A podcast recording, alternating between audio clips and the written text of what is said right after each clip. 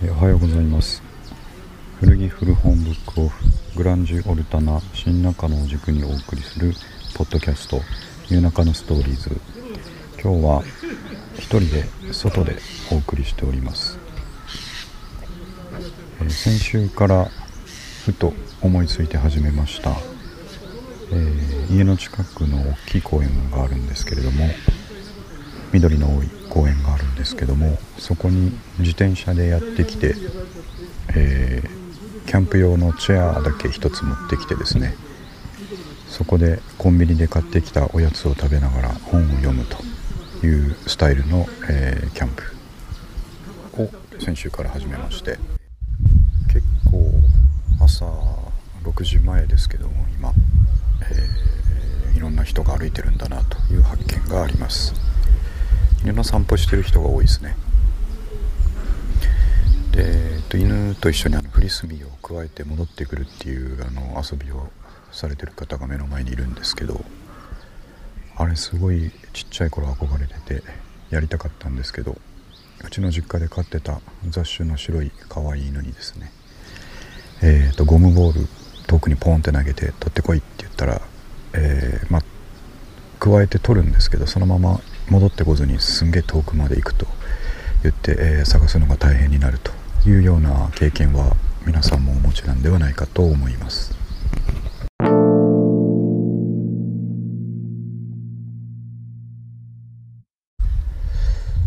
ルーフバルコニーの話をしたいと思うんですけど昨日ですねえー、っと仕事の知り合いとお話をしてたら最近引っ越すっていうことであえー、っとちょっといつ今までよりはちょっと山側の方のマンションにいいところを見つけたので引っ越すということだったんですけども、えー、っとそこがですね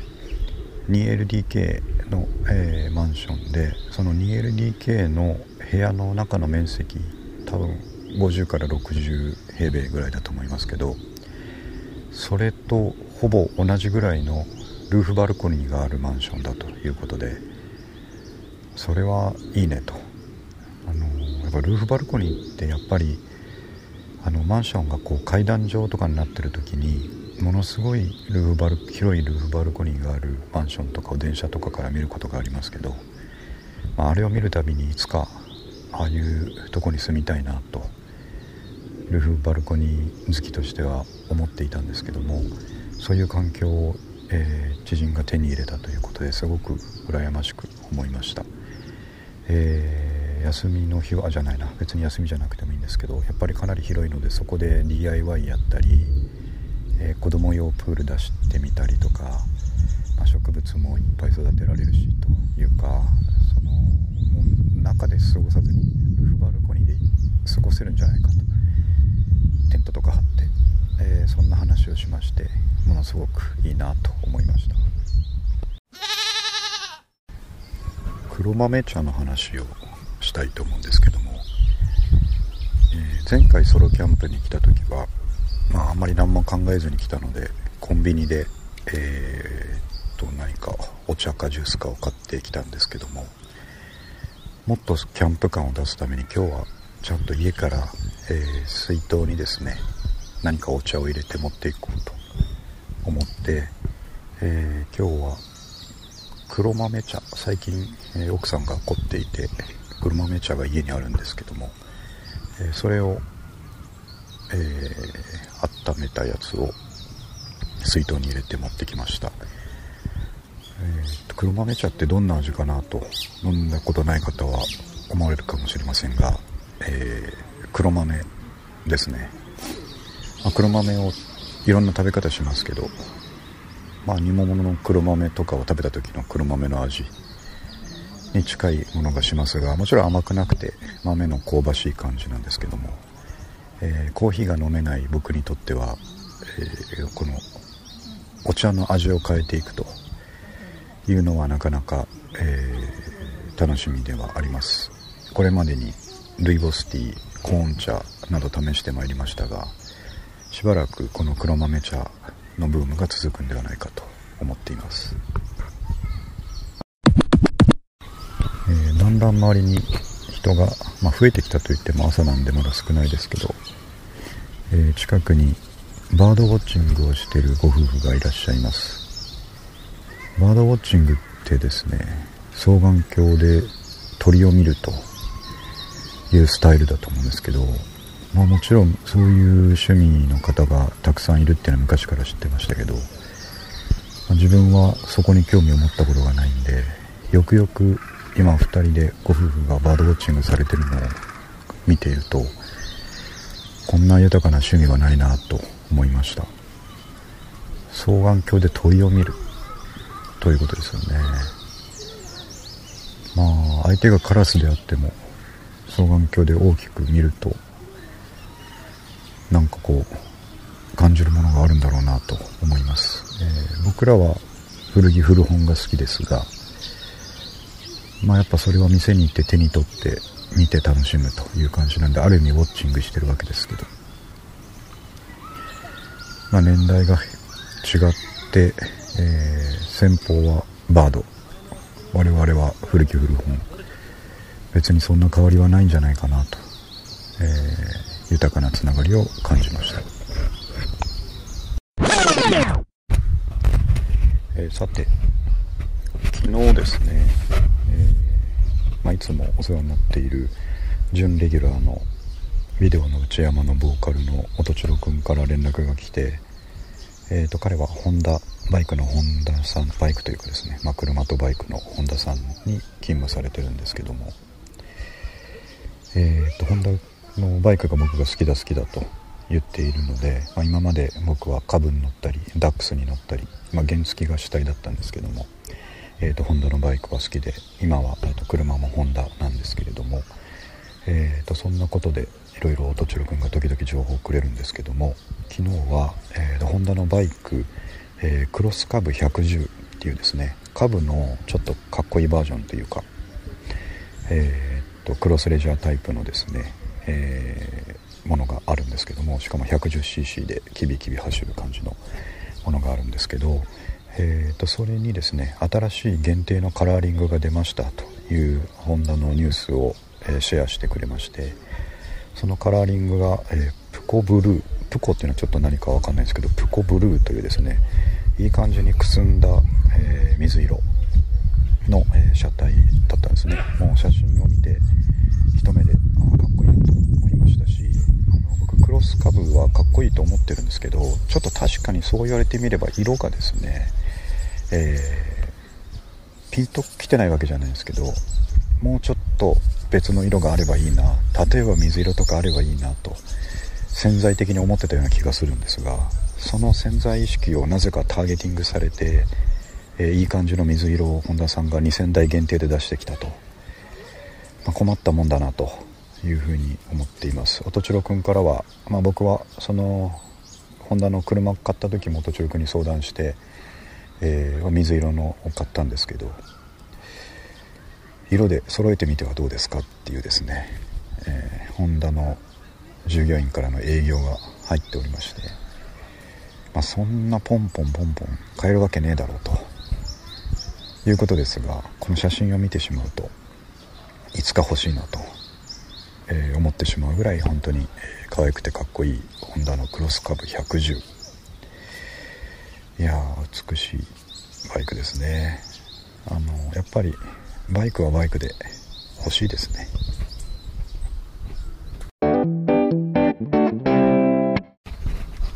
えー、古着が好きな人だとこういうこと考えたことあるんじゃないかなって思うんですけど。あの古着ってやっぱりまあ古着なんで、えー、ちょっとしたら着れなくなるというか、まあ、ボロくなりすぎてさすがに着れなくなるとなるんですけどそうやってお別れしていったお気に入りの古着がたくさんあるわけですけどもまあ SF 的な話ですけどもし、えー、それらの古着がですね今までにまあ、例えば高校生以降ですね16歳以降ぐらいから買ってきた古着が全てその当時の状態のまま今手元に戻ってきたらっていうふうに想像することが僕は結構あります。でその中から、えー、今だったらどれを着るかなとかあの時持ってたあれ今だったらこう着るのになみたいなのがいっぱいあります。っていうだけの話です。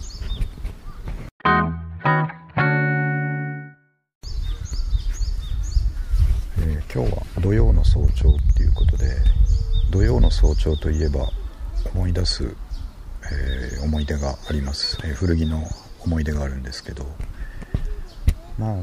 まさに、えー、っと何年前ぐらいになるんですかね。15年ぐらい前になるんですけどポッドキャスト一緒にやってる三上君としょっちゅう遊ぶようになった頃、えー、三上君から土曜の朝から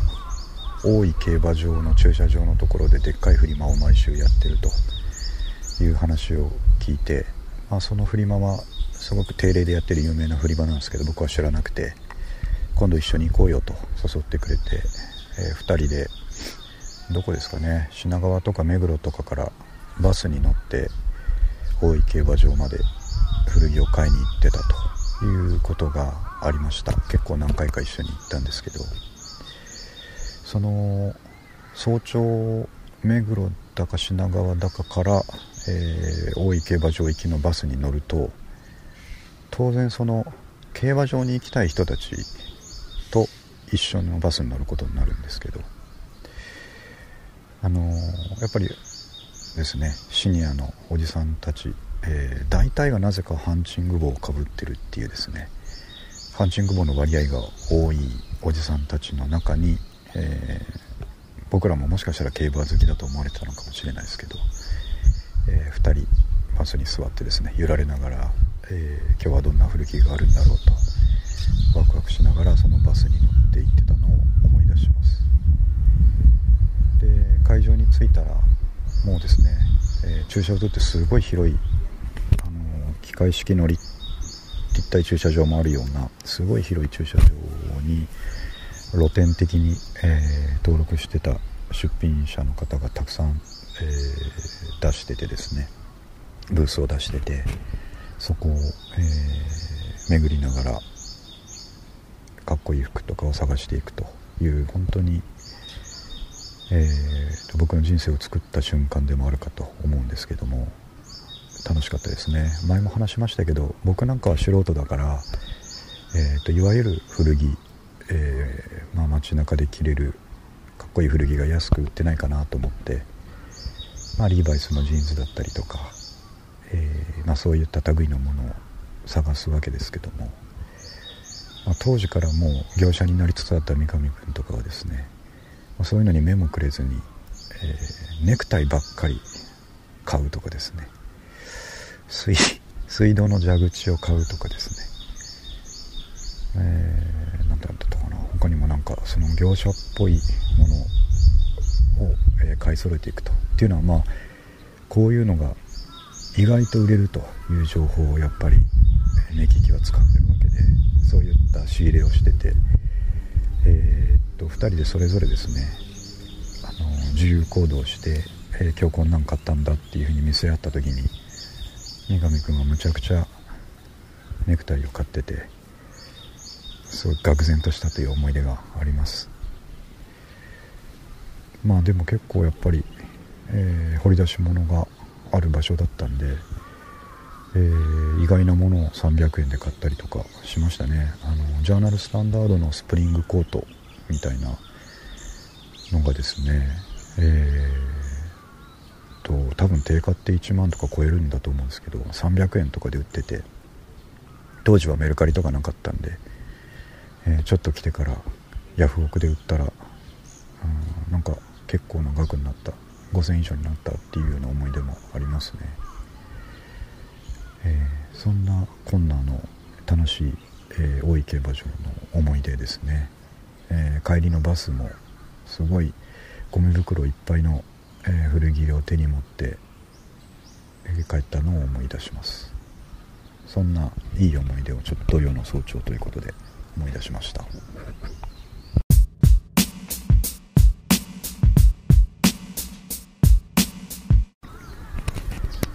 えなんかせっかくこのデイキャンプというかチェアリングというか、いい趣味を見つけたんですけどこの土日はあんまり天気が良くないらしくてまあギリギリ雨は降らないっていう感じらしいのでこの土日両方とも朝から、えー、まあ、明日の日曜日も来れれば来ようかなと思ってるんですけどなんかもうそろそろ梅雨に入るみたいな話もあってあれはと思ってるんですよね。もうちょっと早く始めればよかったなと思ってますが、まあ、それを超えると夏が来ると、まあ、むちゃくちゃ暑くてまあまあ早朝は大丈夫でしょうけどね、まあ、また来ようとは思ってるんですけど、えー、そんな気がしています。えー、最近見たコンテンツの中で良かったものの話を一つしたいと思いますが、えー、Amazon の Amazon オリジナルのアニメで、えーと、会員だと無料で見れるパターンのやつですけどもあれですねアメコミのアニメ、えー、でですねインビンジブル発音がいい感じになっちゃいましたけどインビンジブルというですね、えー、タイトルのドラマがありまして、えーと、シーズン1エピソードが8つだったかな8エピソードまであってコンパクトに終わるっていうやつがあるので、まあ、各は1時間ずつぐらいなんですけども、えー、とすごく良かったので、えー、ちょっと気になった方は Amazon、えー、プライム使ってる方はご覧になったらどうかなと思います。 Invincible ですね、えーと、 Invincible っていう言葉はあの僕もちょっと一瞬勘違いしちゃったんですけど invisible のあの見えない透明人間の方ではなくてインビンジブルは無敵っていう意味なんですね。敵がいない無敵。ということであのヒーローものアメコミヒーローものなんですけど、えーと、主人公は高校生、えー、の男の子ですね。が、えーとまあ、この世界観もスーパーヒーローが世界を守ってくれてるっていうのが、えー、まあ、普通の世界と。いう状態であの主人公のマークのお父さんはですね、その中でも、世界最強と地球最強の、え、無敵のヒーローオムニマンというのを父に持つ、え、高校生です。でマークはですね、まあ、高校生の現在までそのスーパーヒーローの才能が開花してなかったんですけれどもあることをきっかけに、え、まあ、お父さんの血を受け継いでるのでスーパーヒーローの、え血が覚醒してですねえー、ヒーローの道を歩んでいくと。ただし、えー、無敵のお父さんを持っているっていうことでいろんな苦悩がありながらも、えー、成長していくというストーリーなんですけれども第1話をそういう前提で見始めてああよくあるそういう、えー、少年の成長ものかなというふうに第1話1時間の55分ぐらいまで見たところで思って、え油断していたら最後の5分でものすごいことが起こると。ちょっと僕そのアマゾン側の回し物ではないんですけれどもまあそういうキャッチコピーがつけられるぐらいの本当にびっくりすることが、えー、最後の5分で起こると。でそこを軸に、まあ、その、えー、衝撃的な出来事はマークは知らないままですね、えー、話が進んでいくんですね。なのでマークのヒーローとしての成長物語とその裏で進む、まあ、陰謀というか、えー、謎がですねこうだんだん絡み合って8話で、えー、一旦完結を見るというストーリーなんですけど、えー、すごく面白かったです。これはあの前にポッドキャストの方でもちょっと紹介した、えー、危機か危機開会明快辞典っていう、えー、ポッドキャストで、えー、ラッパーのタイタンさんが紹介してたアニメだったんですけども僕それ見てあ面白そうだなと思って編み込み好きだし面白そうだなと思って見てみたらもうものすごい面白かったのでちょっとおすすめです。えっ、ー、と、Amazon プライムの Amazon オリジナルのドラマとかでですね、あのあんまり面白いものがないなと思って、えー、チェックしてなかったんですけれども、あ、こんなのあるんだと思って、えー、すごく、え楽しめました。ということで、シーズン1エピソード8まで見終わったんで、他の Amazon、えー、オリジナルのドラマも面白いんじゃないかな、ヒーローもののやつ見てみようと思って、えー、結構だいぶ前から上がってた「レジェンド・オブ・トゥモロー」っていうですねこれもヒーローものですけどもこっちは実写映画あ実写ドラマの方を、えー、っと見てみたらうんとそんなに面白くなかったという落ち着きです、えー、インビンジブルはすごくおすすめなのでぜひチェックしてみてください。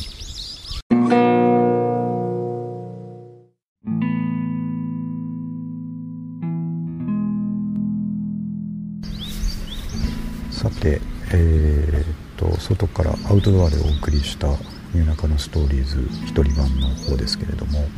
えー、そろそろ朝6時前に着いてそろそろ8時になるので、えー、家に帰ってご飯作ったり洗濯したり、え掃除したりあと仕事して、えその後買い物行って、え感謝してメイキャップしてこれはあの SMAP の感謝してからの引用ですけども楽しみにしてみたいと思うんですけれども、えーと、そういうことでそろそろ終わります。えーと、明日のさっき言ったように明日の朝もですねできればやっていきたいなと思ってるので、えーとまあ、またデイキャンプに来るたびに、えー、収録もしてみたいと思っています。それでは失礼します。